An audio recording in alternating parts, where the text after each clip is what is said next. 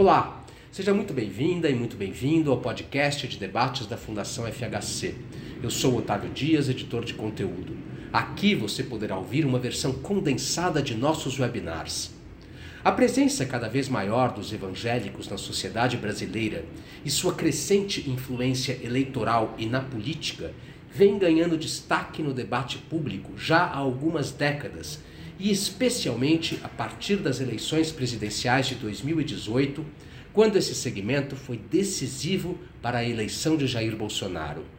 Para analisar esse fenômeno que veio para ficar e faz parte da democracia, deixando de lado os preconceitos e as generalizações, a Fundação FHC convidou três especialistas na área.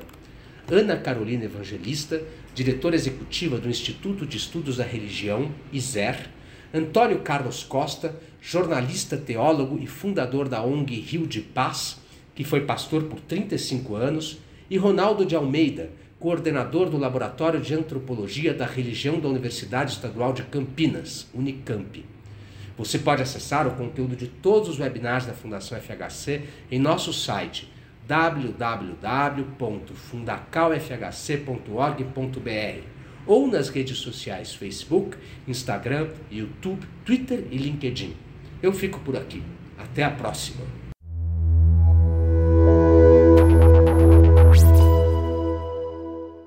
Então, conforme combinamos aqui, é, Carol começa, é, Antônio Carlos em seguida, Ronaldo, 15 minutos cada qual de apresentação, para a gente poder conversar. Carol, obrigado, a palavra é tua. É, boa tarde para todo mundo que está nos escutando, nos ouvindo. É um prazer estar aqui com o Ronaldo Almeida e com o Antônio Carlos. É, eu pense, a gente tem conversado muito sobre. É, eu sou uma pessoa que aprende com esse tema, com o Ronaldo, com o Antônio Carlos e com outros pesquisadores e pesquisadoras do ISER, que eu tenho o privilégio de representar é, nos últimos anos e, e fazer parte da equipe como pesquisadora. Eu não sou antropóloga da religião, não sou socióloga da religião, eu sempre gosto de demarcar isso, porque é meu lugar é, de olhar é, é, e de fala e de, de, chegada nessa temática é a partir do olhar para o sistema político. Eu venho da ciência política é, e, e, com pesquisa sobre o sistema partidário, o sistema eleitoral, o sistema político é, há algum tempo e entro nesse, nessa seara aqui é, é, de pesquisa sobre religião, de alguma forma, e da interface aí com, com a política. E hoje estou numa organização que é, tem muito, um, um, grande histórico, né, muitos anos de, de trabalho nesse campo.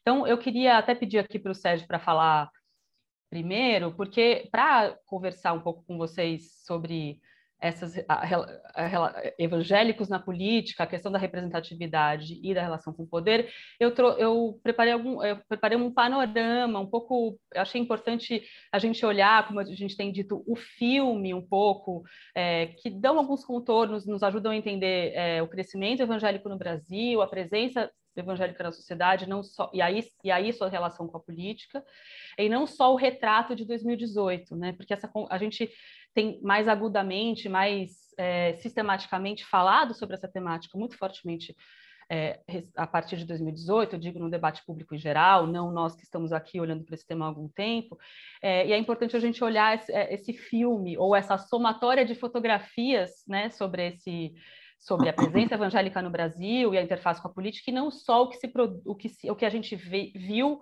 ou vê a partir de 2018. Então, é, minha, vou até aqui olhar aqui rapidinho para colocar o tempo para não me perder.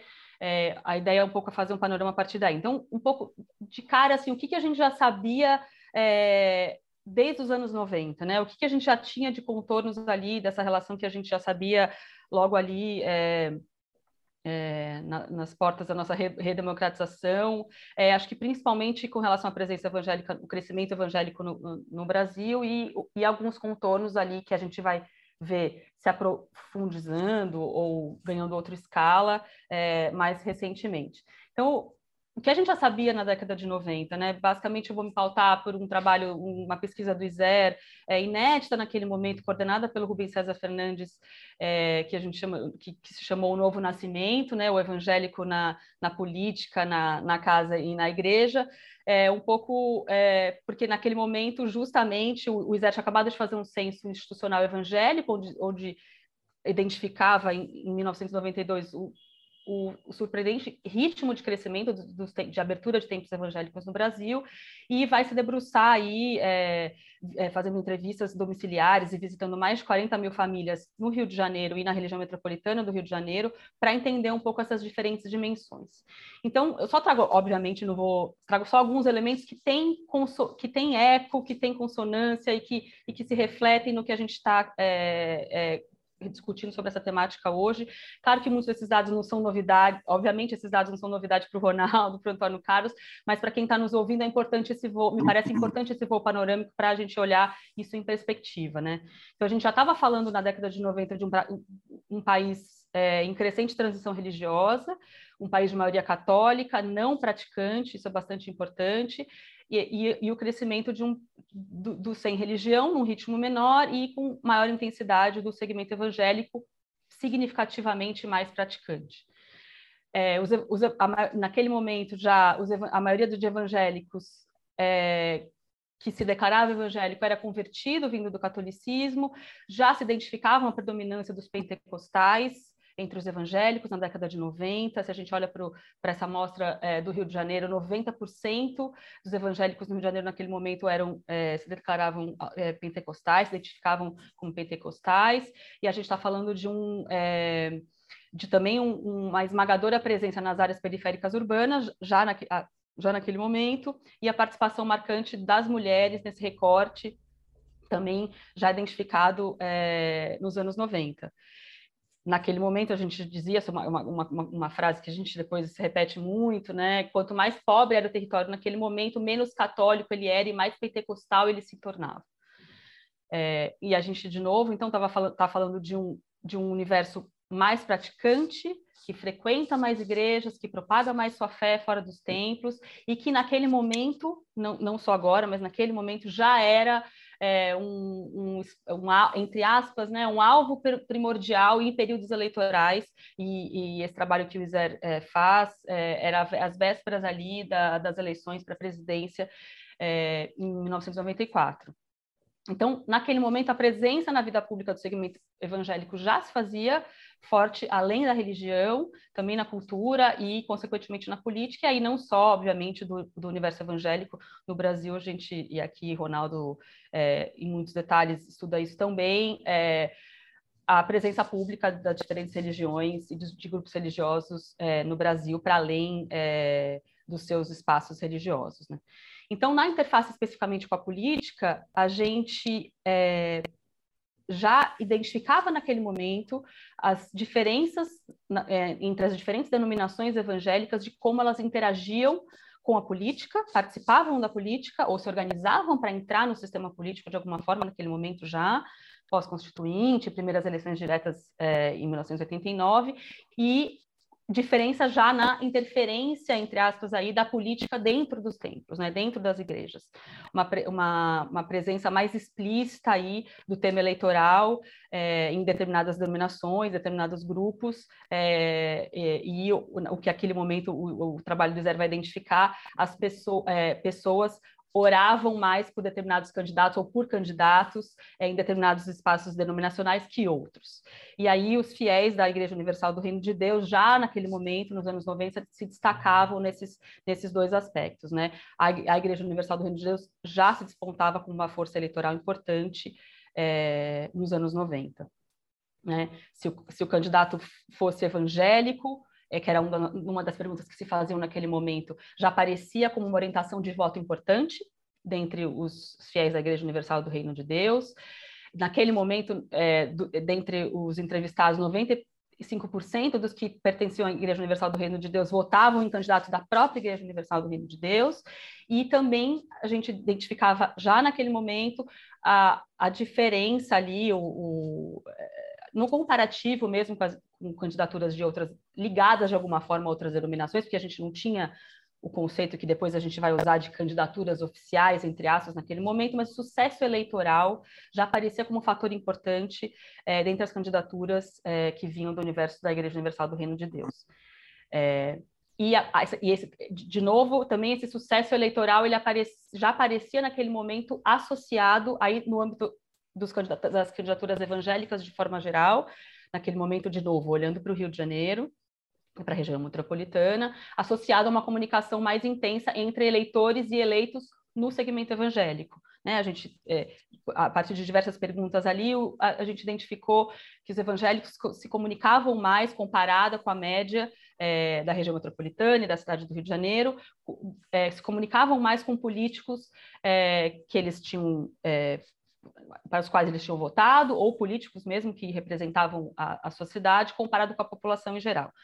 E, naquele momento também, e a gente vai ver isso depois, a participação eleitoral dos evangélicos já tinha um peso considerável na proporcionalidade é, de números de votos, por exemplo, é, nominais em determinados partidos é, naquele momento. Eu fui resgatar um dado que me chamou a atenção o, é, na, nas eleições de 1994 para o Legislativo Federal candidatos, é, 60% dos votos obtidos pelo PP no estado do Rio de Janeiro e 49% dos votos obtidos pelo PFL naquela legislatura eleita em, em, em 1994 vinham de candidaturas evangélicas. É, depois a gente vai é, ter nuances disso, obviamente, é, mas é interessante olhar como isso já acontecia é, nos anos 90. É, e aí, acho que aqui, quem acompanha esse tema é, já é, sabe, é, na, também, estávamos falando de eleições ali num cenário onde, é, na, nos anos 90, já se configurava, ainda que informalmente, no Congresso Nacional, uma bancada evangélica, é, após aí as primeiras eleições diretas, naquele momento ainda com 30, 30 e poucos membros, hoje a gente está falando de aproximadamente 6, 100, desculpa, 100 membros na bancada evangélica é, não estou falando da frente parlamentar evangélica, estou falando da bancada aí mais orgânica hoje no Congresso Nacional. Então, um pouco para a gente é, resgatar essa, esses, essas, esses, elementos que já que parecem que para quem tem um primeiro contato com essa temática ou, ou olhando para essa relação a partir das eleições de 2018, entender que é, muitas dessas configurações a gente já identificava é, nos anos 90, né? Então, é, esses eram alguns elementos sobre, essa, sobre a presença, como eu disse, que é, da política nos espaços religiosos e que vão configurar aí um pouco é, é, como, como a gente vai é, olhando para esse tema nos anos seguintes. Então, o que, que a gente viu também nos últimos anos, aí avançando um pouco, que ganhou uma outra escala, né? Eu, eu comentei aqui sobre a bancada a bancada no Legislativo Federal, ela ganha uma outra organicidade, uma, uma, um, uma outra escala, um outro tamanho, uma visibilidade, uma popularidade muito maior é, nos últimos nas últimas décadas e nos últimos anos, eu diria, do que é, naquele momento. É, ainda que a gente vá poder conversar aqui sobre isso, sobre a real representatividade é, dessa bancada, da diversidade do segmento evangélico na sociedade, mas de qualquer forma, estou falando aqui de uma bancada que tem uma agenda muito clara proposta, que tem articulações com outras bancadas temáticas e, e partidárias, é, uma, um, uma sistemática, uma organicidade dessa, dessa bancada no Legislativo Federal que vai, que vai crescendo. A gente teve nesses últimos anos também é, candidaturas ao Executivo Nacional é, declaradamente evangélicas e confessionais, inclusive, é, é nesses últimos anos, nessas últimas décadas. Isso vai também é, moldando os contornos aí de como o eleitor evangélico vai se identificando com as urnas e com o sistema político. É, todos esses elementos vão somando como camadas aí de uma mandala é, dessa configuração entre o, a, o eleitor, seja ele evangélico ou não, e o eleitor evangélico com o sistema político e o seu reflexo ou a sua representação é, nesse espaço.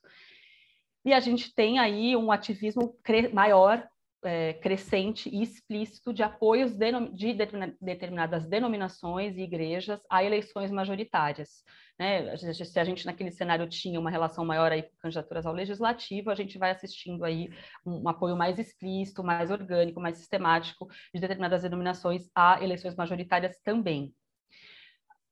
O possivelmente Ronaldo fale um pouco sobre isso, mas e aí também nesses últimos anos a gente vai encontrar, aí vai demarcar e vai ganhar uma, uma, uma escala distinta, a articulação uma, é, no âmbito do legislativo, mas também de determinados poderes executivos aí estaduais, de, de forças evangélicas e lideranças evangélicas, lideranças políticas católicas e evangélicas, é, a partir principalmente do, do, é, de 2010, aí muito em reação ao que muita gente já conversou, reação conservadora aos avanços do movimento feminista, do movimento LGBTQIA+, principalmente aí como marco o Plano Nacional de Direitos Humanos 3, aprovado no último, no, no, segundo governo Lula, como um marco aí que a reação a esses avanços marcam aí uma articulação é, aí não só no âmbito de, de, lideranças políticas religiosas ou de lideranças religiosas políticas, evangélicas e católicas, mas de, é, de diferentes religiões como um todo. O Ronaldo tem trabalhado muito fortemente sobre isso e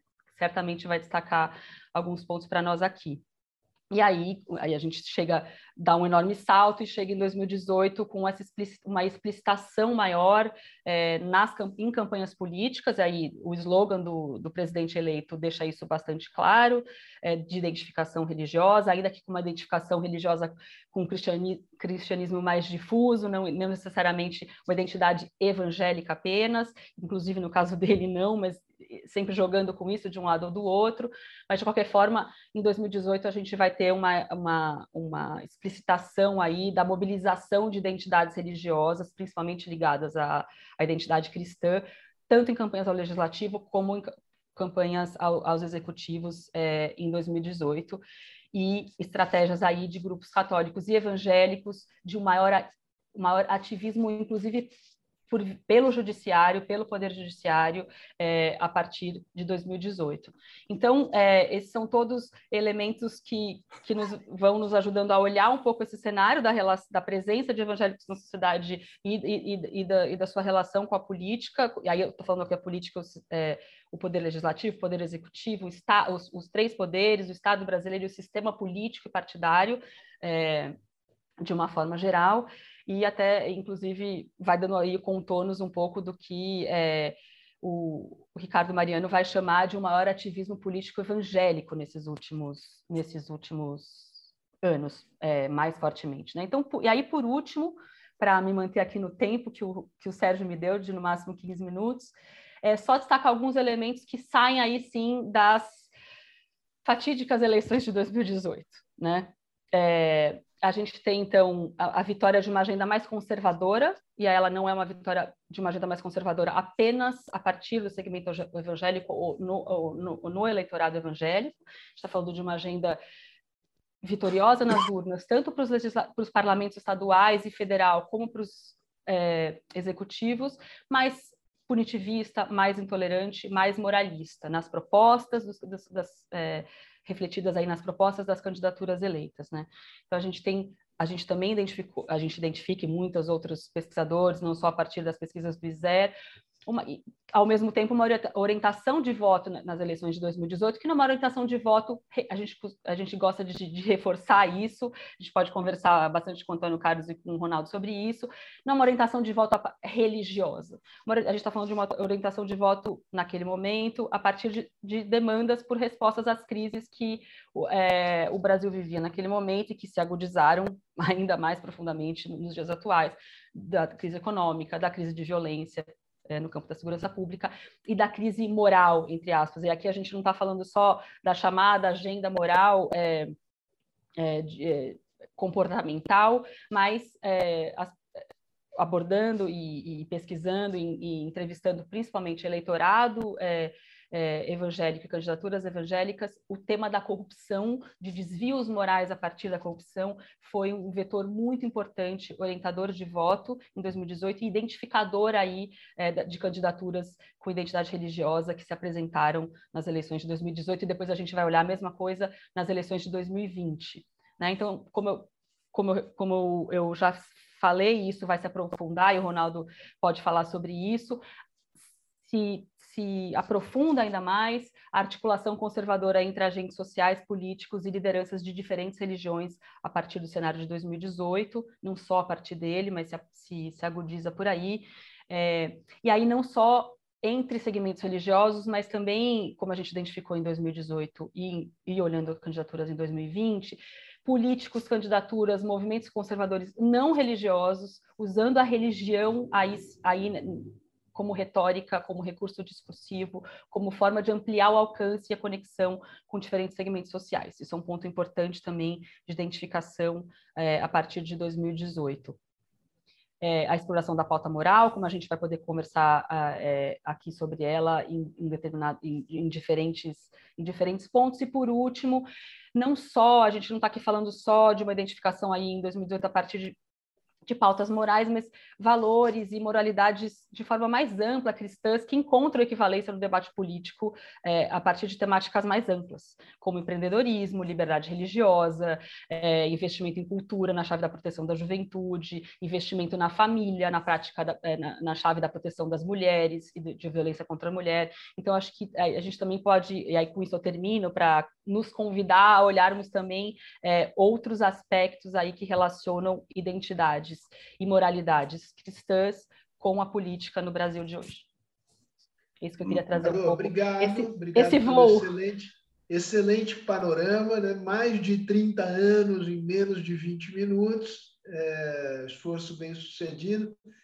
Antônio Carlos, agora eu vou te, dizer, eu vou te anunciar como o teólogo e botafoguense Antônio Carlos Costa. Isso o que muito me honra. Olha, é, é, é muito difícil para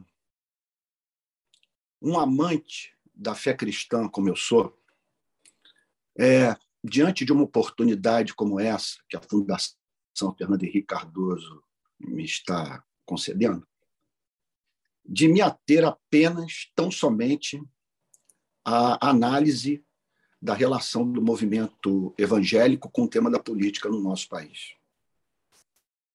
Porque eu me sinto como um marxista que ouvisse alguém dizer que o stalinismo marxista, o maoísmo, foram a pura expressão dos ideais de Marx e Engels.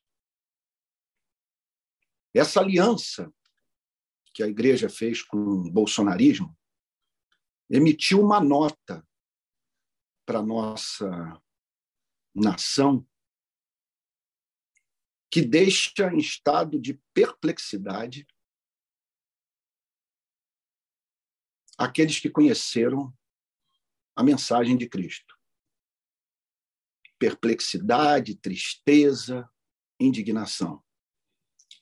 E, e, obviamente, vontade, em conexão a isso, de aproveitar esses espaços para definir o sentido do evangelho. O que é o evangelho?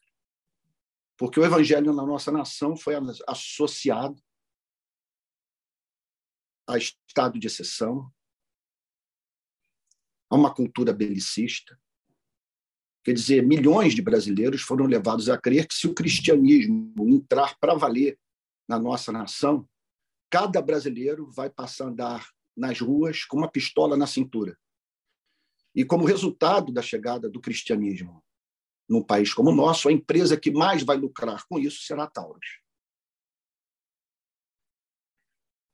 Então, que o evangelho endossa uma candidatura como a do Bolsonaro, um homem que foi capaz de declarar, sem até hoje ter dado demonstração pública de arrependimento pelo que disse, que o Brasil precisava completar o trabalho mal feito dos militares no período da ditadura militar, pois esses mataram um pouco.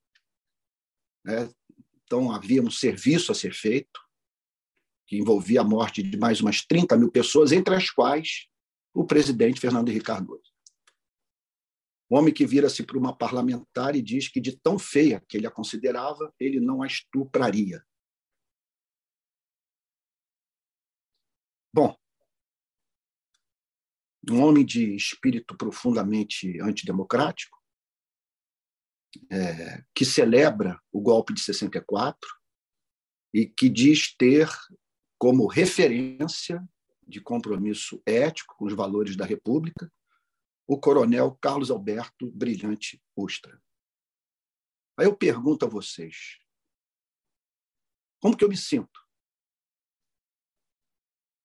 como alguém que só passou a encontrar sentido na vida a partir do contato com a mensagem de Cristo, se sente quando vê milhões de pessoas tomando conhecimento do fato de que 73% dos evangélicos votaram no presidente, no candidato, hoje presidente Jair Bolsonaro. E não apenas em razão do espírito antipetista, como muitos é, declaram, mas celebrando suas pautas. Sabe? Então, celebrando a cultura da, da lei e ordem, o combate à suposta ameaça do marxismo cultural, sabe? E, e um discurso absolutamente contrário, devido à sua acidez, truculência, estupidez, ao espírito do Evangelho. Bom, o que é o Evangelho? Nós cristãos cremos que no tempo e no espaço, o Criador da Via Láctea, do nosso planeta, se manifestou na vida de um carpinteiro chamado Jesus, que foi criado na cidade de Nazaré. Porque o Criador, segundo a mensagem do Evangelho, enviou seu filho. Porque nós desaprendemos a amar. A evidência empírica que nós somos seres partidos, divididos, que somos capazes de construir hospitais, de dar a vida por um filho, é, de oferecermos a, nossa, a totalidade da nossa existência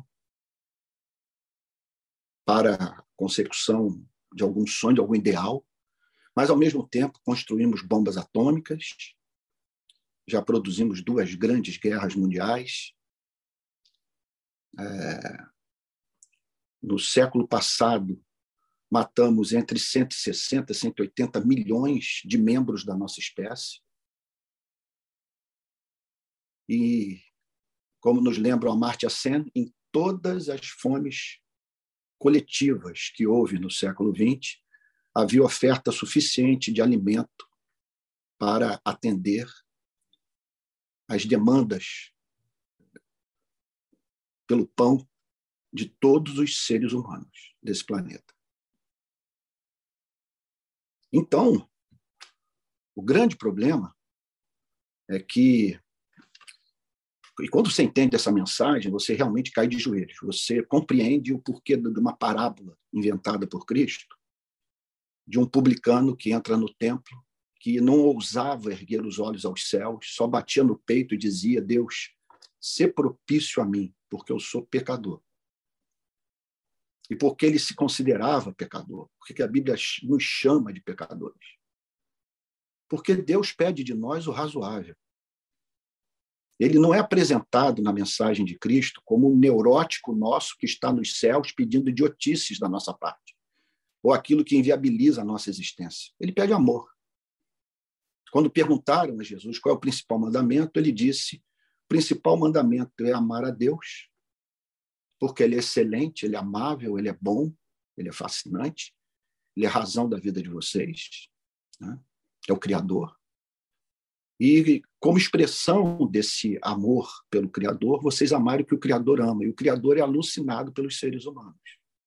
Por isso, o segundo mandamento é: amarás o teu próximo como a ti mesmo. Então, a Bíblia nos apresenta um Deus de amor, dizendo o seguinte para os seres humanos: eu não posso tolerar vocês viverem uma vida oposta à vida que eu vivo. Não contem com a manifestação do meu amor na vida de vocês. Não esperem ter comunhão comigo se vocês continuarem a fazer guerra e se odiarem, se matarem, criarem regimes de opressão. Agora, a nossa desgraça é que aquilo que Deus pede de nós, nós pedimos do próximo. Nós pedimos solidariedade, nós chamamos uns de corruptos, outros de ditadores.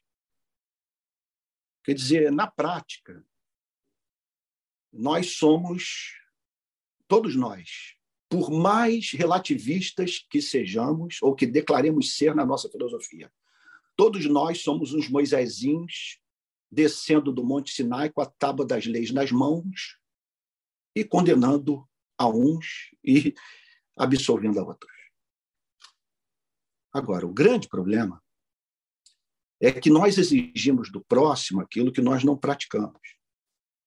Nós exigimos uma solidariedade que não está presente na nossa vida.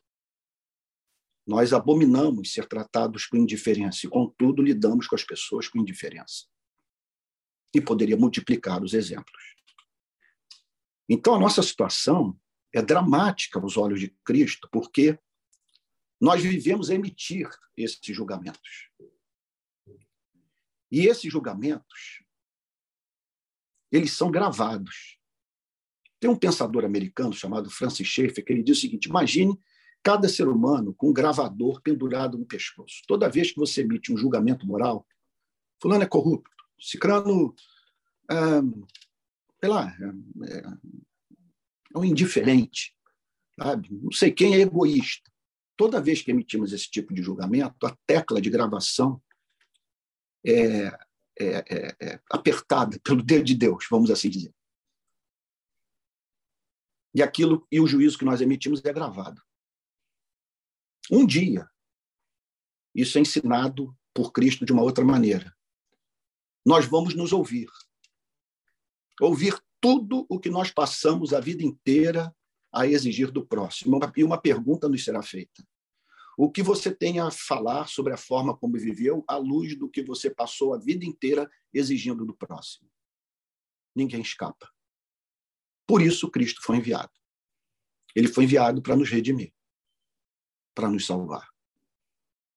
Ele é chamado na Bíblia de o Cordeiro de Deus, que tira o pecado do mundo. Então, ele nos chama para nós nos arrependermos, crermos nele, na sua mensagem,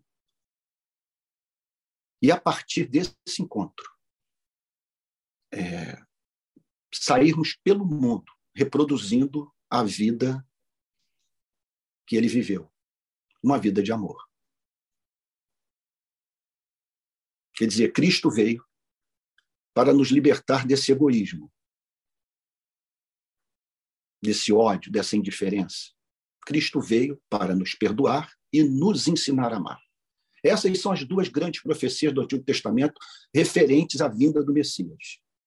Com a sua chegada, os homens e as mulheres seriam perdoados e receberiam um coração novo, o que Jesus chama de novo nascimento.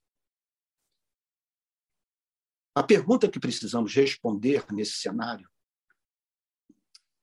é, político, em que o comportamento evangélico tem causado tanta indignação para milhões de brasileiros é a seguinte: como que a partir dessa mensagem os evangélicos brasileiros puderam dar apoio quase que maciço a Jair Bolsonaro. Então, eu, eu poderia apresentar uma série de respostas para essa pergunta, dezenas. Mas eu gostaria de me ater apenas a cinco, e respeitando aqui o horário. Vou apresentar o esboço e depois, se tiver tempo, eu poderia tratar de uma forma mais acurada cada ponto que eu vou mencionar. Então, aqui não segue uma ordem de importância, tá bom? Entre os muitos é, motivos que eu encontro, e eu estou falando de dentro, eu estou falando na condição de um teólogo que circulou em todas as denominações evangélicas. Eu conheço profundamente esse setor da sociedade brasileira. E posso dizer que esse apoio tem a ver com pelo menos cinco causas. Então, a primeira delas, nós não podemos nos esquecer que esses homens e mulheres que superlotam os templos evangélicos, antes de serem evangélicos, são brasileiros. Então, o que eles nada mais fazem é reproduzir a cultura brasileira na sua vivência religiosa. Esse é o país do mandonismo, do patrimonialismo, do nepotismo. Esse é o país da banalização da vida humana. A vida humana não tem valor no Brasil. São homens e mulheres egressos de uma cultura profundamente violenta. Historicamente, nós somos um povo violento. Segundo lugar, é, em conexão a isso, a pobreza da pregação. Que significa o seguinte: que se essas pessoas, ao entrarem, ao entrarem nos templos, ouvissem a mensagem de Cristo, elas seriam curadas do que há de obscuro na cultura brasileira. O problema é que elas encontram pregadores que oferecem a milhões de pessoas um púlpito impressionantemente fraco, carente do conteúdo da mensagem de Cristo. Eu tenho dito nos congressos de teologia que Moisés está mais presente nos nossos púlpitos do que Jesus Cristo. Os pastores pregam mais sobre moralidade do que sobre o evangelho. Em terceiro lugar, a proximidade com o protestantismo americano. Eu digo isso a partir da minha visita às casas dos pastores que eu conheço. Quando você vai para a sua biblioteca, ou para a biblioteca que ele mantém no, gabinete pastoral na igreja, eu diria que de 80% a 90% dos livros que esses homens leem são redigidos nos Estados Unidos. Então, é uma igreja que recebe uma impressionante influência da direita ultraconservadora do protestantismo americano ligada ao Partido Republicano. Em quarto lugar, nós podemos acrescentar também a esses motivos os equívocos da esquerda brasileira. Que poderia mencionar vários: envolvimento com corrupção, é, o excesso de escrúpulo para lidar com o tema da segurança pública. Não podemos nos esquecer que, no regime considerado progressista do PT, cerca cerca de 700 mil brasileiros foram assassinados, negros e pobres, sem que jamais o Partido dos Trabalhadores tenha apresentado ao nosso país uma política de segurança pública e metas de redução de homicídio. E, por fim, é muito constrangedor tocar nesse ponto. Dinheiro e popularidade. Você hoje pregar contra a aliança que a igreja fez com o bolsonarismo significa você perder espaço na igreja local, podendo até mesmo ser expulso dela, perder, perder espaço na sua denominação, não falar mais em congressos, não vender livros, é, ver seguidores abandonarem suas redes sociais, E num contexto em que esse diploma nosso de teólogo não serve para nada fora do âmbito da igreja. Eu não encontro emprego com esse diploma de teólogo. Ele só serve para dentro da igreja. Então, outro dia, um amigo meu do Nordeste disse o seguinte: Antônio, a igreja não paga salário para o pastor, ela compra o pastor. Eu temo que esse amigo tenha feito uma descrição do que acontece na maioria das igrejas. É isso. Lamento ter que falar sobre o povo ao qual eu pertenço. Nesses termos é muito triste, mas por amor ao evangelho, eu tenho que reconhecer os nossos erros históricos. Antônio, muito bom, muito obrigado aí pela tua honestidade intelectual e, e, e diria de alma também aqui de dizer com todas as letras aquilo que você vê, sente e observa. Isso. Ronaldo, a palavra é sua. Aproveite que você, assim, é, é, surpreendente. Há um painel com dois botafoguenses. Eu não sei, não sei se a Ana Carolina tem algum time de Eu paixão, sou corintiana roxa, paulista pronto. morando no Rio que segue sendo corintiana. É, então, pronto, é uma coisa impressionante. Talvez um caso único no mundo em que é, os botafoguenses sejam maioria, que os corintianos sejam minoria. Vamos lá. Okay. É, bom, duas falas super interessantes. É, eu imaginei também uma, uma, exposição dessa da, da Ana, então ajudou bastante. É, faz com que eu vá logo direto ao ponto da minha apresentação. Tá?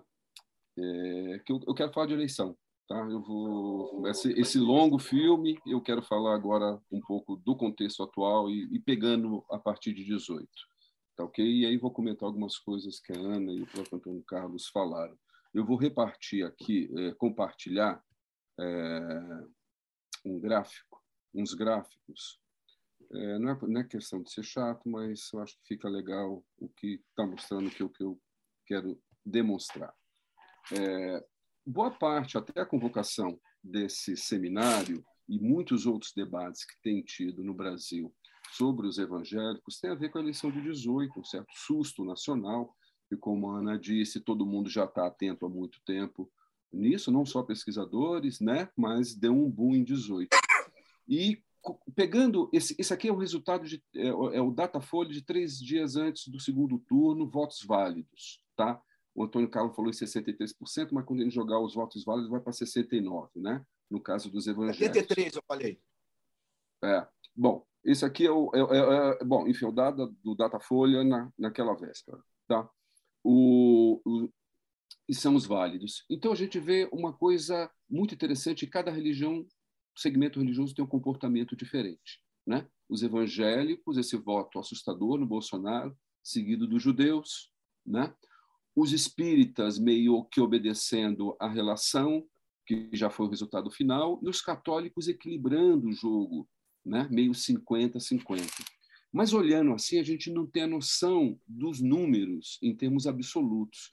Projetando aqui no número de eleitores, aí fica mais assustador essa tabela aqui. Né? Se a gente pegar ali a segunda linha, os evangélicos, eles deram 11 milhões de votos a mais para o Bolsonaro em relação a Haddad. Enquanto que, na média, na verdade, foi de 10 milhões. Então, foi muito decisivo entre os religiosos o voto evangélico. Agora, uma outra coisa que ninguém olha muito na tabela é, são os católicos, né? que empataram o jogo em 18, com uma diferença de 0,3%. Se eu tenho uma margem de erro de 2, eu posso dizer que o Haddad ganhou entre os católicos. Eu acho que esse dado falamos pouco. Né? Vou tentar voltar aqui ao final com esse argumento. Tá? É, a gente, ou seja, acabamos 18 assustados. E um pouco toda a preocupação que vem depois de 18 tem a ver com esses números, e está aqui o debate dessa, dessa mesa que está sendo proposta. Como é que as coisas estão funcionando desde então? Né? É... Pegando o governo Bolsonaro, vou fazer aqui um, um, resumo muito forte do que eu acho que tem sido o governo Bolsonaro, acho que a, Ana, a Carolina já adiantou. É, eu tenho estudado a presença de religiões no governo Bolsonaro, religiões, religiosos, em diferentes lugares do Estado, da administração federal, pegando burocratas, não só ministro, primeiro, segundo escalão, mapeando e tentando encontrar clusters religiosos, onde você encontra discursos, né, pautas, interesses econômicos e quadros burocráticos, certo? Então, claramente, vou fazer dinâmica aqui. No Ministério das Comunicações, você tem ali um segmento neopentecostal junto com católicos carismáticos disputando aqueles recursos, né? É, dinheiros dos empresários, né? todos que um pouco que a gente já conhece. Se eu desloco para a FUNAI, eu vejo uma presença forte de missões evangélicas transculturais, esse rapaz que está desaparecido ocupa um cargo que antes estava sendo ocupado por um missionário no governo, missionário, do, no governo Bolsonaro para entrar em contato com índios não contactados. Né? Então, é, é, é, ali você. E, e, você vê uma certa aliança desse tipo de missões com madeireiros, mineradoras, em oposição a antropólogos, indigenistas, né? e a própria FUNEC. Você tem esse cenário. Isso eu não digo que esses missionários enriquecem, eu acho que eles são todos pobres, mas na, seu, na sua expansão do evangelho vai uma expansão também do capitalismo. Então, nesse jogo de alianças, eles estão colocados ali. Eu mudo para o Ministério da Justiça, eu vejo outros religiosos, uma presença forte de é, protestantes é, históricos, presbiterianos, calvinistas, não como Antônio Carlos, mas um calvinistas uhum. de direita, à direita, né? Uhum. É, e aí o, o Mendonça, a expressão disso, mas também conexões desse campo com a família Gandra, né? E outras pessoas do Opus Dei, católicos tradicionalistas, ocupando esse campo jurídico e acadêmico, que passa um pouco pelo Mackenzie também. Então, tem atores que estão. Assim, aquilo que a gente pegava, né? O economista é da PUC São Paulo, ou, é, ou da PUC Rio, ou é da GV, ou é da Unicamp, né? Tem quadros burocráticos nesse governo que vem do mundo acadêmico, do mundo confessional. E o Milton Ribeiro era um desses, certo? E o Mackenzie tem fornecido. Aí, se você joga para o Ministério da Educação, você tem outros atores, né? inclusive a CAPES, sendo encomendada pesquisa sobre família, encomendada pelo Ministério da Damares, produzindo é, enfim, materiais né, é, que possam é, sustentar pautas conservadoras, né, e essa disputa que é feita no Ministério da Educação, a começar pelo INEP, certo? É, e, por fim, por fim, não, ainda mais um, que é o Ministério da Cidadania, onde você encontra a presença anteriormente de um grupo ligado ao Ox no Horizonte, com a Sara Nossa Terra, e de repente está com republicanos da Igreja Universal. Né? E, por fim, um debate no Ministério das Relações Exteriores em torno do de Israel, do judaísmo, e aí você uhum. tem sionistas evangélicos, sobretudo sionistas evangélicos, nessa militância. Na hora que você compõe esse quadro, esses classes religiosos, o que você encontra é mais do que evangélico. Na verdade, você tem um campo católico, judaico, sionista, evangélico, conservador, e aí o um, meu argumento.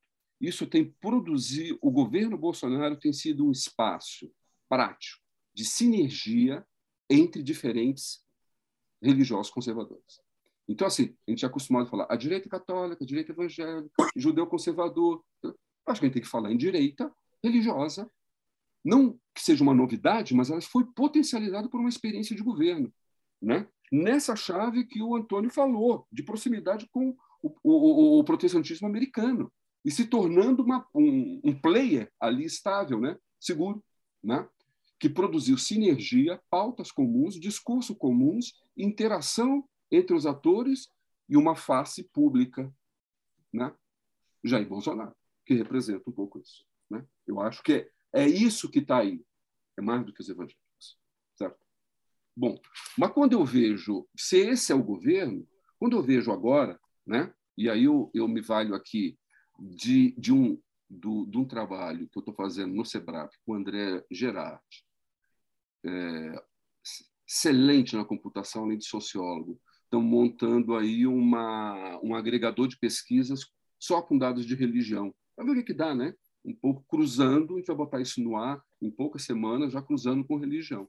E aí o que a gente tem? Esse é o comportamento geral, Lula lá na frente, Bolsonaro depois, mas quando a gente pega aqui por evangélico, você tem uma inversão. Né? O que, que eu acho que e, e esse período é um, é um período de um ano. Eu acho que isso legal é isso, né? você vê um movimento em um ano, né? É uma vantagem do Bolsonaro, mas muito distinta daquela de 18. Aquilo não tende a se repetir, né? Caiu. E uma sustentação do Lula. E aqui, quando você tem lá, é, por mês de abril de 22, você tem a, a, desistência do Moro e uma abertura, como se voltasse um voto para o Moro. Mas, assim, a minha impressão que tem se mantido uma distância, uma perda pequena, que, ao meu ver, se dão por alguns motivos. O primeiro, que eu acho que é, são as. Eu acho o comportamento do Bolsonaro né, em si. Esse ano ele afastou, enfim, ele, ele se torna, tem se tornado um farsante de um ponto de vista religioso. Isso tem repercutido dentro das igrejas, certo? Então, os seus erros, eu acho que, enfim, é, acho que tem muita coisa para falar que eu nem vou citá-lo, né? acho que já foi dito aqui. Mas eu vou falar em termos de, é, do ponto de vista do Lula, que eu acho que é interessante pensar. Né? Eu acho que tem uma memória do Lula, mas eu acho que houve um investimento, depois de 18, sobretudo, dos partidos em conversar com os evangélicos. Então, o, o, aquilo que o Antônio Carlos falou, né? É, é um, um, erro da esquerda, porque a esquerda marginaliza o evangélico. Né? E o evangélico de esquerda é marginalizado na sua igreja. Né? Eu gosto de dizer que o evangélico é, de esquerda é, é duplamente marginalizado. Né? Mas eu acho que depois da surra de 18, os partidos se movimentaram. Né? O pessoal começou a se movimentar em 16, na verdade, já fazendo né, essa conversa, e o PT, PDT, com conversas diferentes, foram produzindo núcleos e aproximações. Então, a memória do Lula, as sanções partidárias, e, em terceiro, eu acho que o movimento evangélico de esquerda se revoltou. Então, por isso que eu acho importante essa coisa que o, que o Antônio Carlos disse. Assim, acho que, como ele, um monte de gente começou a se posicionar e oferecer alternativas contra discursos contra-hegemônicos, pequenos, mas importantes para criar referências no próprio campo evangélico. Eu acho que é, tem produzido o que eu acho uma contenção, tá? Uhum. para não ser a terra arrasada. Não acho que isso muda, porque eu acho o meio evangélico árido para a esquerda, para o progressismo. Né? Eu acho que aquilo que se tem produzido partidariamente, a situação é uma espécie de contenção. Tá? E, e, e é quase como assim, como conta de chegada se perder por pouco. Tá bom. Né? Porque é o que é um pouco realista né? do que está que tá sendo desenhado. É... E, por fim, eu queria. É, eu sei que a encomenda aqui foi para falar dos evangélicos, mas eu, eu, eu queria voltar à história da direita religiosa, porque tem um ator que eu acho que a gente está falando pouco no debate público, que são os católicos. Né? Eu vejo assim em vários lugares textos, textos, porque todo mundo botou uma lupa nos evangélicos, né? Mas no entanto, quando a gente olha os católicos, é o volta 18. Os católicos dividiram, né? E hoje dão essa margem de, de, de, de vantagem em relação a Lula com uma rejeição forte ao Bolsonaro. Então, não é só somar. Eu fico assim, é, é, associação com Malafaia, Bispo Macedo, ele também gera rejeição. Né? Então, assim, não é só um jogo de ganha, de soma. Né? Eu acho que, não só internamente, o Antônio Carlos está nos apresentando, mas como a sociedade. Acho que o Antônio está chamando a atenção disso. A imagem pública tá, tá, é, dos evangélicos está comprometida. Né? Agora, o que eu acho interessante no universo católico, a gente está falando pouco, mas ele tem uma certa aderência mais à democracia, não só à esquerda, mas a mais à democracia do que o evangélico, me parece um campo que tem sofrido pouca indução política, diferente dos evangélicos. Né? Uhum. É. Mas, por outro lado, católico não é igual evangélico, não funciona do mesmo jeito. Então, a pergunta é, eu acho, né, como é que funciona o catolicismo? Quais são as veias por onde o catolicismo pode render. Né? Eu tenho conversado com alguns colegas, eu sou evangélico, quem estuda católico, né?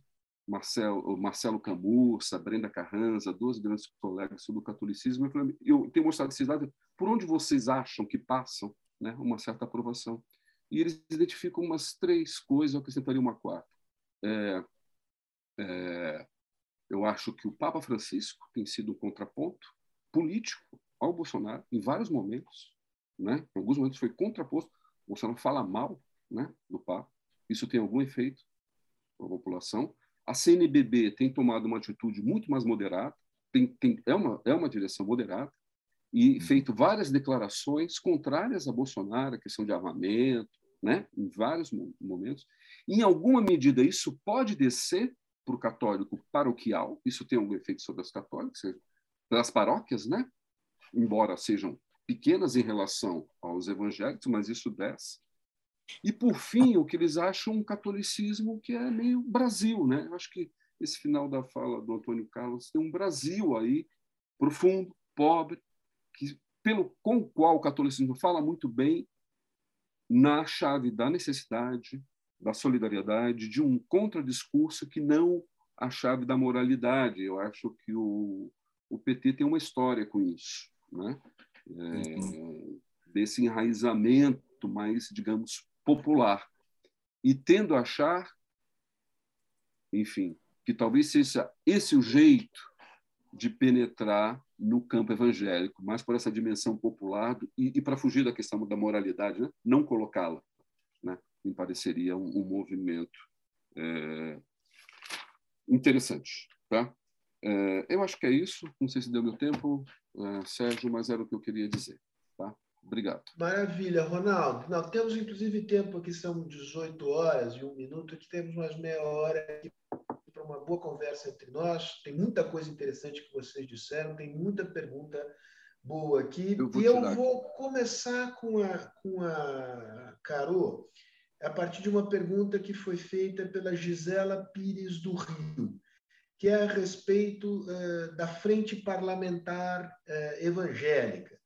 Aqui, digamos, ela no fundo está perguntando, digamos, qual é a influência da, da, da frente é, em várias dimensões da vida, nas escolas, é, nas mídias sociais, etc. Eu, eu, eu, queria acrescentar essa pergunta da, da Gisela o, o, a seguinte curiosidade, quer dizer, qual é o tamanho real dessa bancada? O que, que é nominal, né, no sentido de frentes parlamentares em geral é, parecem maiores do que efetivamente são.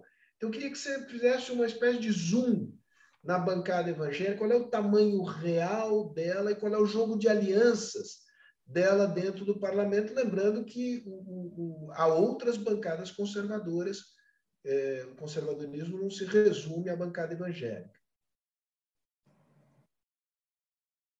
Obrigada, Sérgio.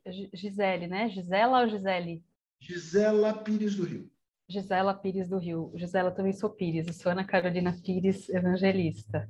É, Gisela, te agradeço pela pergunta e o complemento do Sérgio, principalmente porque me permite falar até de um, de um, de um trabalho recente que a gente tem feito no ISER, justamente esse de zoom é, na frente parlamentar evangélica e na bancada evangélica, né? Um pouco, é, um pouco uma inquietação nossa e aí a plataforma religião e poder ela surge daí, ela surge religião, eu vou, posso copiar aqui no chat depois, religiãoempoder.org.br, onde a gente começou com um olhar sobre o legislativo, justamente um pouco para é, destrinchar aí esse, essa subdimensionamento que tem sobre a, o que é uma frente parlamentar e efetivamente o que seria uma bancada evangélica articulada ou de outras temáticas, e o que seria um núcleo duro ali, que a gente está chamando de agentes de influência dentro da dinâmica legislativa. Então, a, a plataforma surge justamente para a gente tentar olhar essa pergunta que você faz das agendas, do, do, da influência que tem, e um pouco que o Sérgio é, pergunta sobre essas diferentes é, camadas. Então, quando normalmente é, a gente oscila em ler nas notícias, por vezes é, a gente lê a Frente Parlamentar Evangélica é composta por, e ela é composta por 213, 203 ou 204, oscila muito por conta das, das, das mudanças é, para os governos estaduais. É, a Frente Parlamentar é assinada, constituída por Frente Parlamentar Evangélica, é constituída por 200 e poucos deputados, assinada. Menos da metade da, da frente, da, da frente Parlamentar Evangélica é composta por parlamentares com identidade evangélica. Esse já é um ponto bastante importante, porque as frentes, as frentes parlamentares elas têm uma dinâmica de constituição aí, inclusive entre elas as frentes trocam assinaturas, né? É uma questão ali do regimento interno. Claro que a própria frente, quando quer é, é, propor uma agenda ou é, mostrar é, seu peso, seu poder, ela fala como frente, ela fala como seu número total de assinaturas. Mas é importante a gente fazer um zoom aí e de pautas, como que as pautas são propostas dentro dessa frente parlamentar evangélica, e se a gente está querendo olhar para os, os parlamentares que têm identidade evangélica que mobilizam pautas a partir da sua identidade religiosa, aí a gente tem um outro zoom, é, e aí articulações políticas também com denominações, a gente tem um outro zoom sobre essa, sobre essa frente parlamentar, e aí o que a gente chamaria de bancada evangélica informal dentro dessa frente parlamentar evangélica, ela oscila aí entre 90 e 100 parlamentares hoje no Congresso Nacional, mas dentro desse sense a gente vai fazer um maior zoom ainda do que a gente está chamando de agentes de influência, aí sim, parlamentares que propõem mais leis, se articulam mais, participam de comissões é, temáticas, principalmente parlamentares, de pautas caras à bancada evangélica, que fazem articulações é, com bancadas partidárias, aí a gente está falando de um terço desses 100. Né? Então, a gente tem todos esses números, esses dados, essas nuances apresentados na plataforma Religião e Poder, então é importante, quando a gente fala do peso ou é, X% dos partidos já tem evangélicos no Congresso Nacional poderia dizer que 100% dos partidos já têm católicos no, no, no, Congresso Nacional. Não, diz, não me diz muita coisa, né? E necessariamente a, a, identidade evangélica ela vai estar associada à pauta A, B ou C. É, mas é importante fazer essa nuance quando a gente está falando da frente parlamentar evangélica. Mas aí sim, fazendo um zoom, para eu terminar meu comentário aí, é, das temáticas, aí sim eu vou pegar a frente parlamentar evangélica, porque eu vou falar de pautas mais ligadas a parlamentares que mobilizam sua identidade católica, que fazem parte da frente parlamentar evangélica, e parlamentares que mobilizam sua identidade evangélica. A questão do aborto, a criminalização do aborto, a gente tem um, um, texto ali na plataforma que identifica isso, é mais capitaneado pelos católicos dentro da frente parlamentar evangélica, e a, e a pauta ampla da defesa da família, e aí entra não só a pauta moral, mas também uma pauta social, de questões relacionadas à proteção das crianças e das mulheres, está mais capitaneada e dominada pelos proposições legislativas de parlamentares evangélicos, e aí a gente está falando de é, projetos de lei ligados à saúde, direitos das, das, crianças, e nos últimos, nas últimas legislaturas, não só nessa, mas nessa mais, mais fortemente, é, como eu falei de forma geral no meu primeiro comentário, propostas de lei de um tom, de tom mais, mais punitivista, mais alinhado, né, aí principalmente de redução de homicídios, é, de maior encarceramento, é, é, ligados a um alinhamento com esse governo, com o governo federal. Então a gente também vê isso é, saindo e sendo proposto a partir da dos parlamentares, digamos assim, é, dentro da frente parlamentar evangélica ou desse núcleo duro aí é, que nós chamamos de agentes de influência dentro da frente parlamentar evangélica. Caro, ótima resposta. Deixa eu passar agora ao Antônio Carlos. Antônio Carlos, é, é, é um, eu, tenho, eu, vou, eu vou te fazer duas perguntas, porque tem um rapaz aqui chamado Antônio Alezon, eu diria. Desculpa, Antônio, se eu pronunciei erroneamente o teu, o teu sobrenome.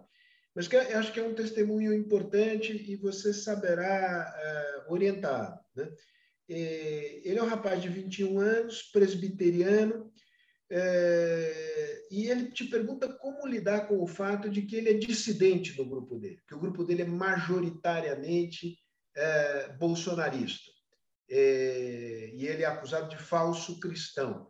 Uhum, eu uhum. enquadro essa pergunta numa perspectiva mais ampla, já que você lembrou o stalinismo e o maoísmo, vou lembrar do, do valor das dissidências. Né? E como é difícil você abrir dissidência Isso, em organizações uhum. muito autoritárias, né? como eram os partidos comunistas, é, e como, em alguns casos, são algumas denominações religiosas. Precisa muito coragem moral para fazer isso. Uhum. É, queria que você, é, respondendo a esse garoto aqui, enfim, 21 anos para mim é garoto, é, uhum. você falar sobre esse tema mais geral, né? é, porque me parece que, que ele vai falar, enfim, aos corações e mentes aí de muita gente que está nos, nos ouvindo. Bom, a primeira coisa que eu diria para o meu xará, o Antônio, é ele tão jovem, é impossível, portanto, eu responder a, importante pergunta que ele fez sem pensar é, no período do meu envolvimento com o cristianismo, que eu me encontrava nessa idade.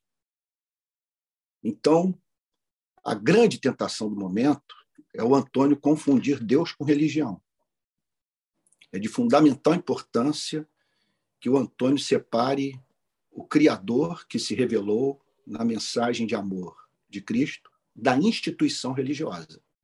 Porque se ele confundir a instituição religiosa com o evangelho, logo cedo ele vai perder o encanto pelo evangelho. Então é importante que ele entenda que historicamente os maiores adversários do cristianismo são os de dentro. Historicamente, é, os verdadeiros cristãos são severamente, são encontrados sendo severamente perseguidos por pessoas que se consideravam cristãs. Não podemos nos esquecer do fato que o próprio Cristo não foi morto por pagãos. Ele foi morto por pessoas que portavam o Antigo Testamento, que traziam nas suas mãos sabe, a mensagem de Moisés. E diziam que estavam é, fazendo a vontade de Deus ao matarem a razão de ser da fé.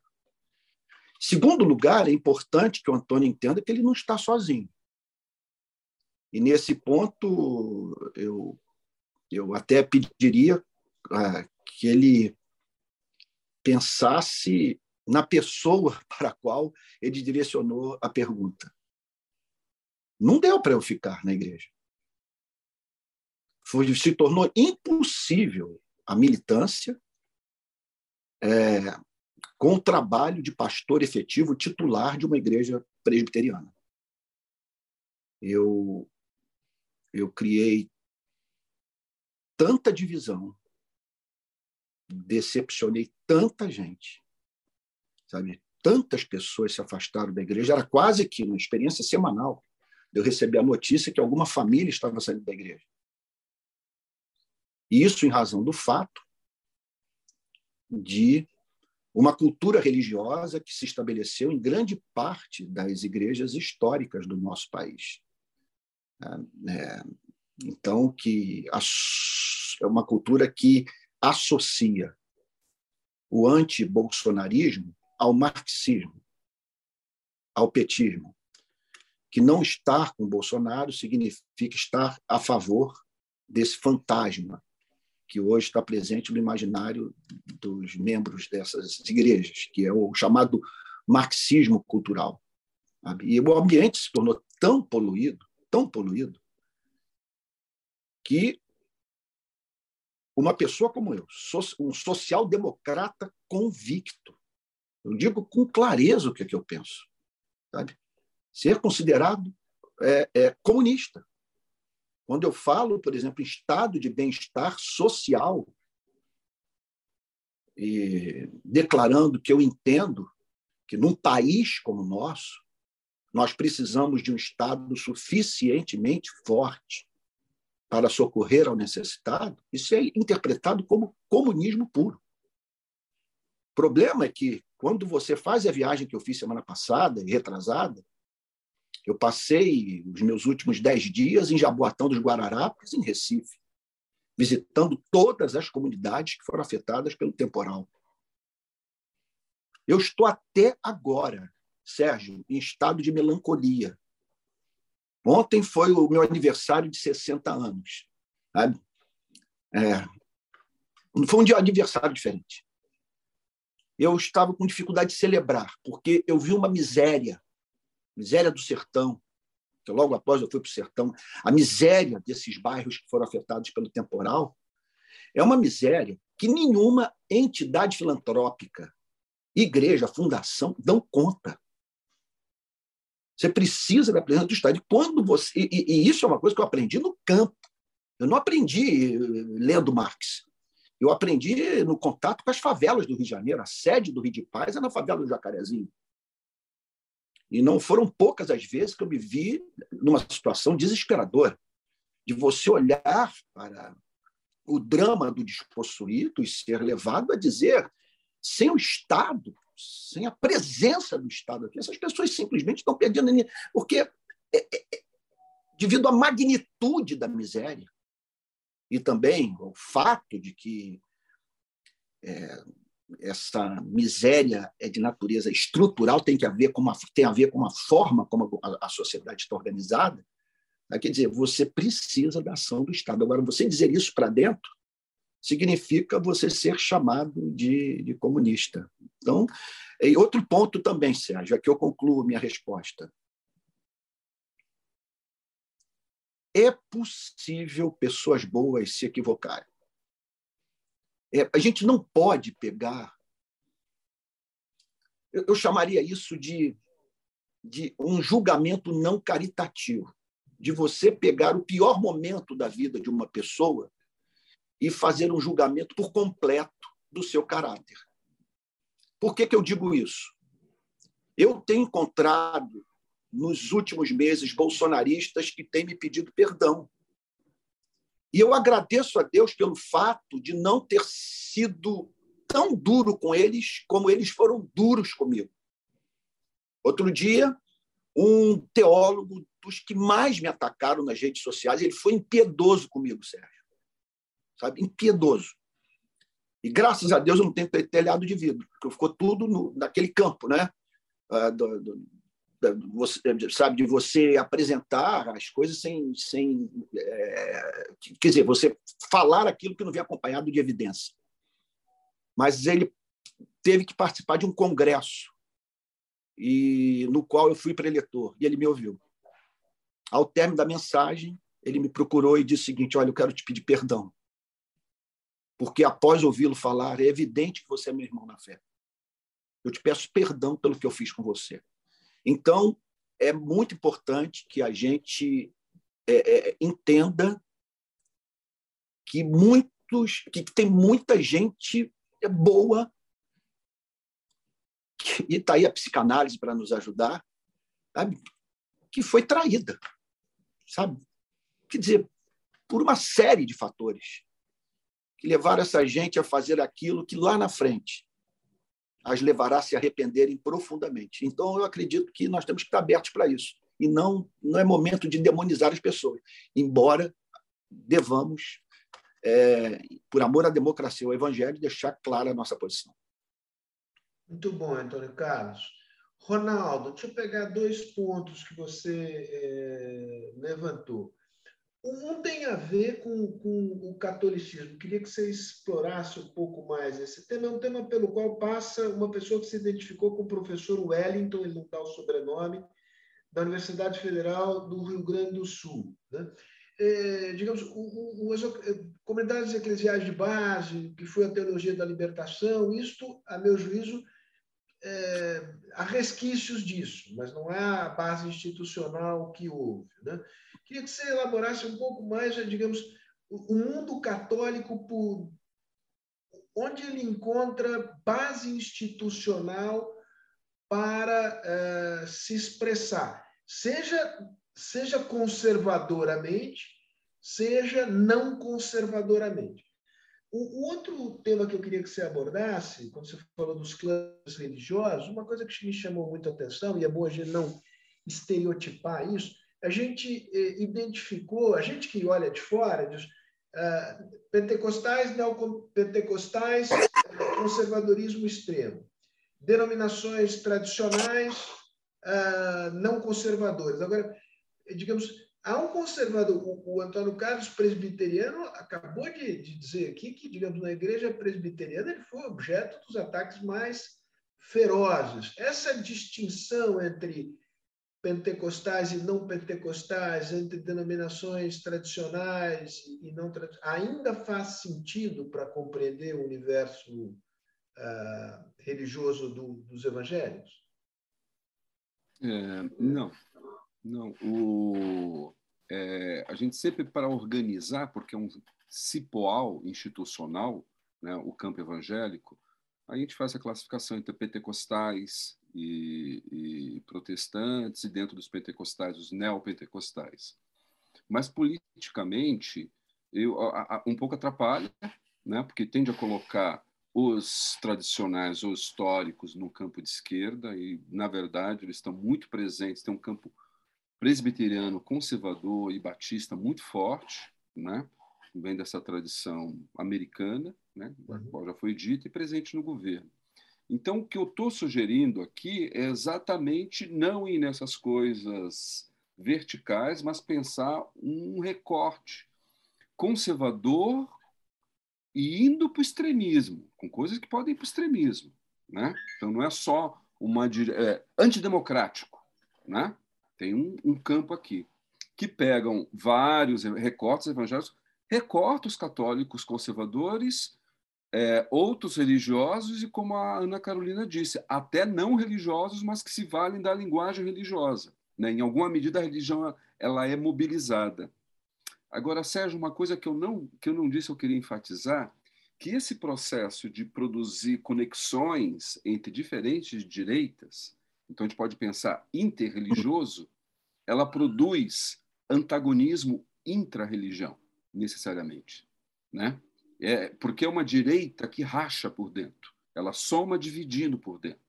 E por isso essa coisa do é, é muito séria o evangelho não dá para ser cristão de esquerda, não dá para ser evangélico de esquerda.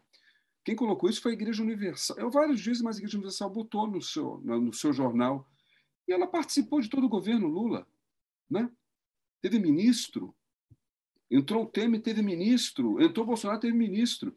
E a despeito de quem vencer a eleição, ela estará no próximo governo também, porque é essa a trajetória dela.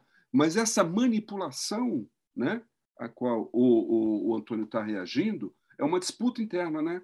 Eu vejo, uhum. Antônio, você tem que fazer uma disputa interna pelo nome evangélico, uma disputa uhum. externa, né? O nome, o nome evangélico e uma disputa interna sobre a interpretação da Bíblia, né? É isso uhum. que, né? Ah, você falou do armamento, gente justificando o armamento na hora que Jesus expulsa os vendilhões do templo com chicote. Olha, vamos então, assim, é um detalhe falar do chicote, o importante é falar dos ventilhões do tempo.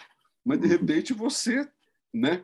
Então, assim, eu acho que é, é isso, o, o Sérgio, tem provocado é, conflitos internos, né? cada vez mais crescentes. E, não sei se o Antônio concorda comigo, mas já começaram em, 18, em 16, com o impeachment da Dilma, isso só vem não crescendo depois da coisa do bolsonarismo.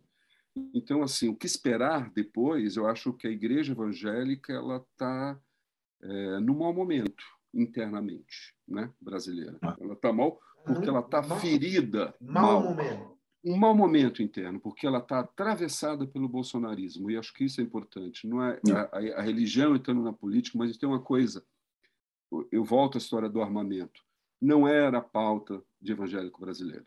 Isso era coisa americana. Isso aqui não existia e, de repente, isso então. pastores defendendo. Isso é efeito do bolsonarismo sobre a religião. Né?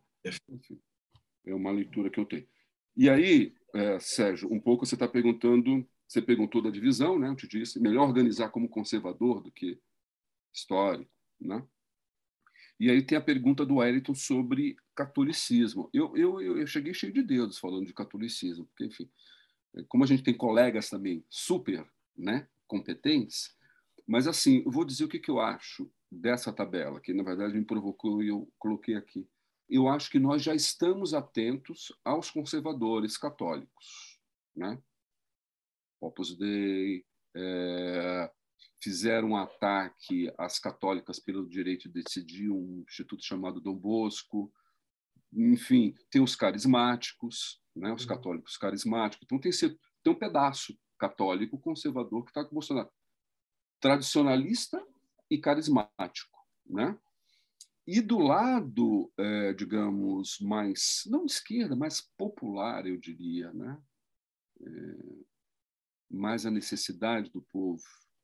Aí eu vejo alguns atores. Aí o Wellington pergunta, né? Aonde dá para sentar o catolicismo? Eu acho que um é nesse, nessas instituições, CNBB e o pontificado do, do Francisco, acho que é um lugar de é, uhum de um contraponto. Os movimentos sociais, que era um lugar forte que você vê presença católica sempre discreta, invisível, em associações de moradores, isso pouco esses últimos anos dissolveu, não sei, não sei como, qual é a capacidade de articulação, mas é, é um lugar de atuação, né, junto aos movimentos sociais do catolicismo. E o outro que eu acho que é esse do brasileiro, do Brasil mais, onde se confunde com o próprio povo, onde o catolicismo, de uma certa forma, ainda é a religião da maioria desse país. Isso vai mudar, mas ainda não mudou. Né? Ela ainda está presente. É, e aí eu cito o, o, o programa do PT, no, ele termina, se contrapondo a Bolsonaro, termina com uma oração de São Francisco de Assis. Eu confesso que eu falei, bom, é, um, é uma boa entrada, mais universalista, mais do que antagonismo, vai compondo. Eu acho que essa estratégia me parece, enfim, não fazer o contraponto da lógica do antagonismo, mas tentá-lo de outro jeito. Me parece que talvez seja a linha adotada, mas é a interpretação né, de propaganda. Legal. Olha, nós temos mais cinco minutos, mas eu não, eu não quero soltar vocês aqui fácil. Eu vou ocupar esses cinco minutos, mas aí eu vou pedir um esforço de concisão máxima de vocês. Caro, a pergunta que eu te faria tem a ver com a pesquisa inicial do, do, do, do, ISER.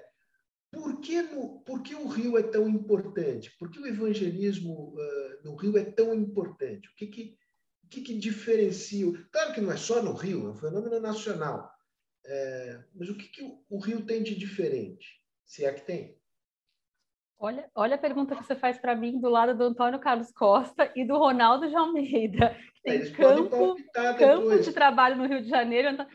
Mas não, de qualquer não forma. Não peça licença para responder, responda, vá, vá direto ao De ponto. qualquer forma, acho que só. É, é, a gente está falando, eu, sei, é, eu, prefiro que eles falem sobre o que tem de específico no evangelismo do, do Rio de Janeiro, mas é, como a gente falava agora, na, inclusive planejando a reedição da pesquisa feita em, na década de 90, tem é, tendências do campo religioso brasileiro é, é que, que, que, se identificam, que surgem no Rio de Janeiro. Né? Então, naquele momento, a gente já estava falando de um crescimento é, evangélico é, no Rio de Janeiro, uma proporção das, nas periferias urbanas do, Rio do estado do Rio de Janeiro evangélica na década de 90 que a gente não via em outros estados é, do Brasil.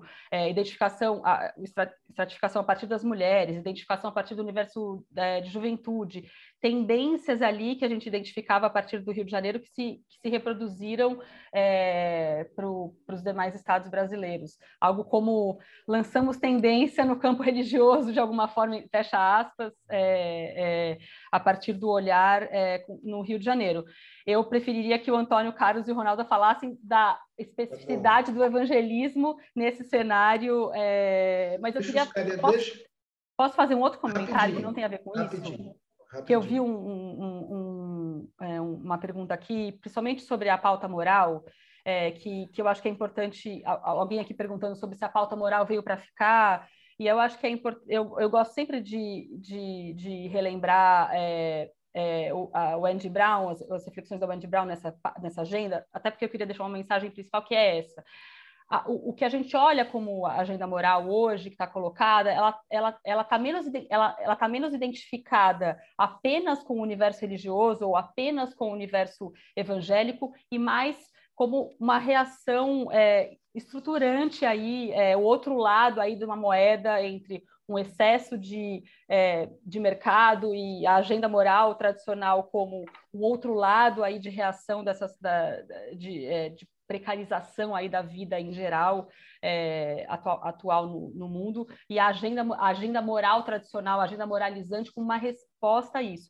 Então, é, de, só para olhar de uma forma mais estrutural e estruturante, não apenas como algo é, proposto ou é, pautado pelo universo evangélico que veio para ficar.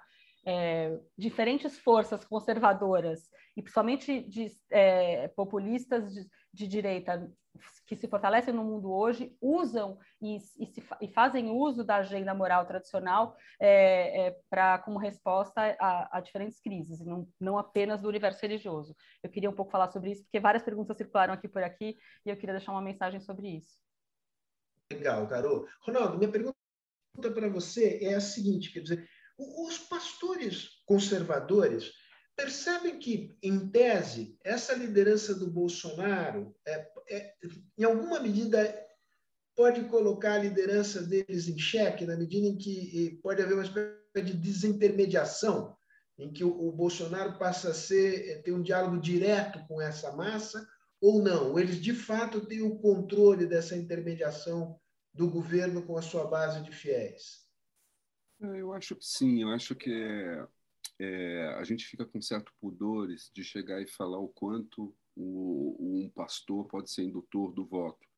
Evidentemente, porque a gente quer fugir daquele estereótipo que se o pastor pensa, o, o fiel vai fazer a mesma coisa. Não é isso. Mas tem. Tem, e, e a prova está aí. E o Bolsonaro trabalha nessa faixa. Eu, eu, naquele aumento que teve no último, na hora que abre, tem a, a descida, a, a desistência do Moro. Mas tem uma coisa que ocorre muito naquele período que Bolsonaro recebeu muitos pastores em Brasília e cada viagem ele passa por alguma convenção apertando a mão de 300 pessoas, 300 pastores, tirando foto e cada um volta para o seu uhum. canto. Uma capilaridade assim que ele, ele incrementou pesado isso aqui agora. Né? Então, trabalhar nessa faixa, que não é Malafaia, é ali o pastor de igreja, e nem a igreja, né? Eu acho que tem tido resultado. Tá? Muito bom. Antônio Carlos, a pergunta para terminar com você é, é, um pouco sobre o que o, o, o Ronaldo disse aí de um mau momento, o, as igrejas atravessadas pelo bolsonarismo. Você vê chance pra, de desatravessar esse samba, digamos, de ter um jogo mais equilibrado entre conservadores e não conservadores no campo religioso? Ou te parece que até onde a vista alcança, de fato, o conservadorismo se entrincheirou de maneira muito firme é, no, no mundo das igrejas? Sérgio, eu, eu tenho a, a esperança de que os próximos anos serão marcados no protestantismo brasileiro por muitas expressões públicas de arrependimento. Porque quando essa igreja tomar consciência do que ela fez com o evangelho, é, os verdadeiros cristãos que embarcaram nesse devaneio vão esperar, vão experimentar uma dor profunda. Em primeiro lugar, porque eles apresentaram uma caricatura do evangelho para a nossa nação. Em segundo lugar, porque eles fizeram com que milhões de brasileiros passassem a odiar o evangelho e a igreja. Terceiro lugar, porque eles causaram escândalo dentro da própria igreja. Você tem uma ideia? Eu tive que dar início ao movimento de pequenas igrejas para acolher parte dos evangélicos que abandonaram suas igrejas e que não encontraram igreja em sua cidade para congregar. Pelo simples fato dessas igrejas apoiarem é, claramente a Bolsonaro e considerarem de esquerda aqueles que defendem uma participação mais efetiva do Estado na vida do pobre. Então, eu, eu, eu sou otimista. Não é a primeira vez que os cristãos usam mal o evangelho e fazem, usando a expressão bíblica, né, fazem com que os que estão do lado de fora é, blasfeme, falem mal do Deus cristão, do Deus cristão em razão do comportamento dos, dos cristãos. Eu, eu sempre digo que a pior crítica da modernidade ao cristianismo, seus pressupostos intelectuais nunca me convenceram, mas tem uma crítica que me atinge profundamente.